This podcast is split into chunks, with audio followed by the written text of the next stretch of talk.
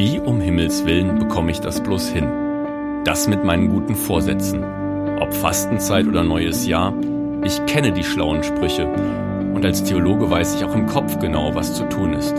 Doch dann komme ich wieder und wieder an den Punkt und merke, der Geist ist willig, aber das Fleisch ist schwach. Und genau da möchte ich lernen von Leuten, die Tag für Tag dran arbeiten. Von Sportlern, die ihre Motivation brauchen, trotz Niederlagen und Rückschlägen.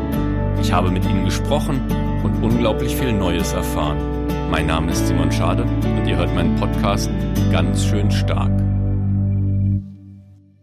Hallo und willkommen zurück zu einer weiteren Folge ganz schön stark. Ich freue mich, dass ihr mit am Start seid. Heute spreche ich mit Pascal Ackermann von der Wiesbadener Schiedsrichtervereinigung und zwar darüber, was im Spiel alles passieren kann und wie wichtig es ist, da drin auch ein Stück weit Ordnung zu haben und Ruhe zu bewahren.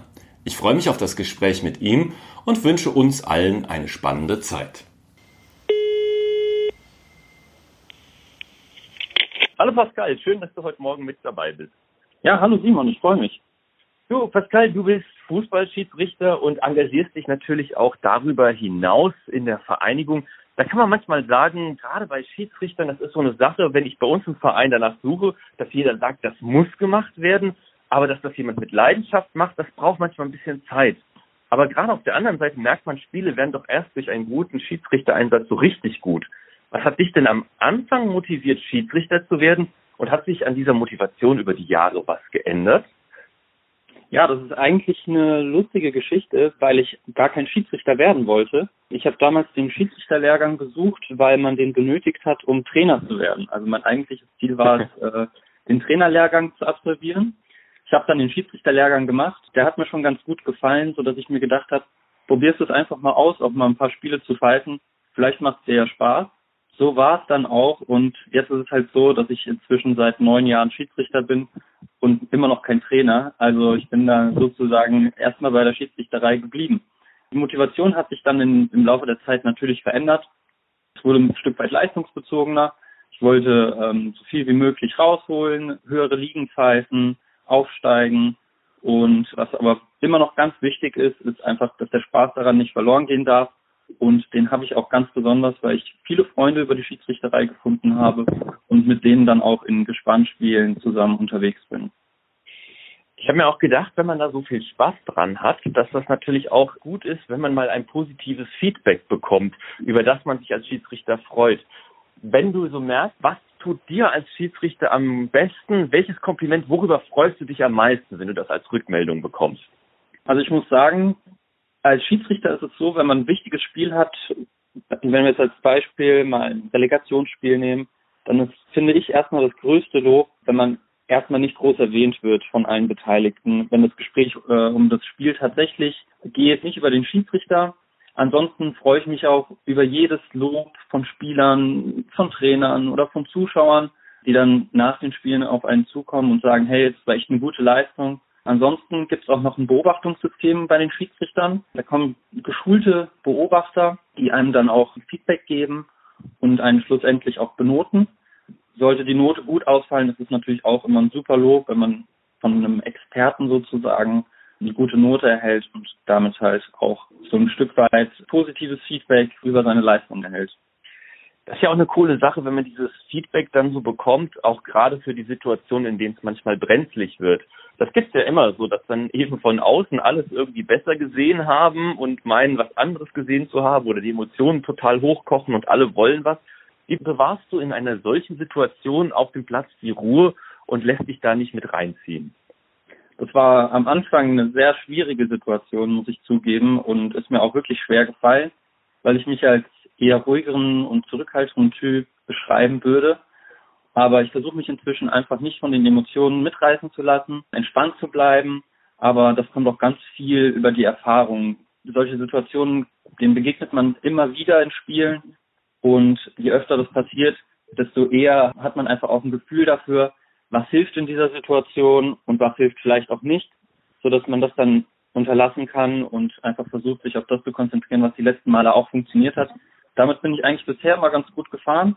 Was ich aber auch sagen muss, wir haben viele Lehrgänge, auch über Prävention oder auch, wie man in solchen Situationen am besten einschreitet.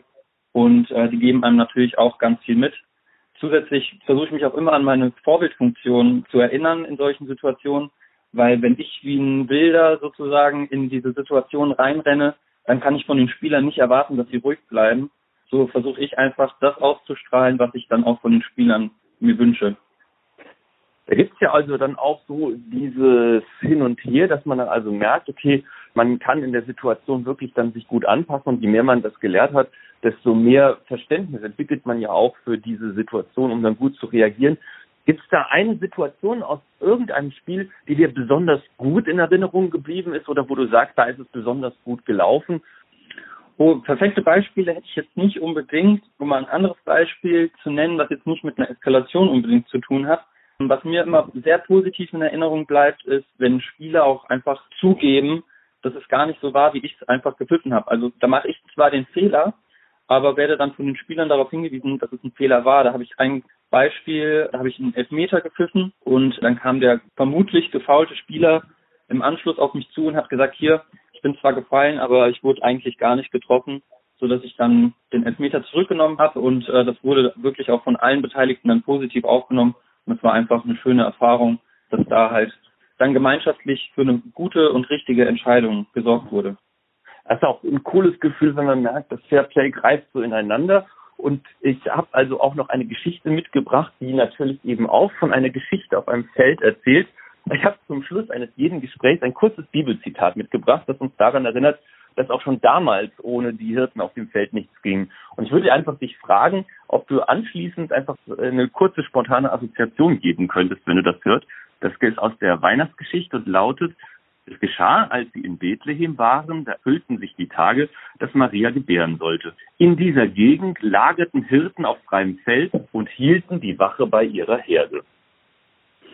Ja, also für mich geht es in dem Zitat vor allem auch um den Hirten als den ich mich jetzt nicht unbedingt komplett auf dem Feld beschreiben würde, vielleicht in Bezug auf Regelkenntnis, ja. weil ich da durchaus der Experte sein soll und auch, also das ist das, was von mir erwartet wird und das versuche ich dann natürlich auch zu erfüllen. Ich bin der Meinung, dass es auf dem Feld aber auch viele andere Hirten gibt, zum Beispiel den Mannschaftskapitän innerhalb der Mannschaft oder auch der Trainer und ich denke, was man daraus mitnehmen kann, ist, dass diese Hirten benötigt werden, damit das Ganze so funktioniert, wie wir es kennen. Und dazu trägt dann jeder Hirte seinen Teil bei. Dass jeder auf dem Platz seinen Beitrag leisten kann und im Miteinander von allen Beteiligten, von Spielern, Trainern und den Schiedsrichtern auf dem Platz ein gutes Spiel gelingen kann. Das sagt Pascal Ackermann von der Wiesbadener Fußball-Schiedsrichtervereinigung. Pascal, danke dir fürs Gespräch und liebe Grüße an deine ganzen Kollegen und Kolleginnen. Ja, die richte ich gerne aus. Ich danke dir, es hat Spaß gemacht. Danke. Für heute war es das schon wieder. Danke fürs Zuhören und wir hören uns dann morgen wieder mit einer neuen Folge. Jetzt im Endspurt unseres Fastenzeit-Podcasts. Ich wünsche dir dazu alles Gute und Gottes Segen. Bleib behütet, dein Simon.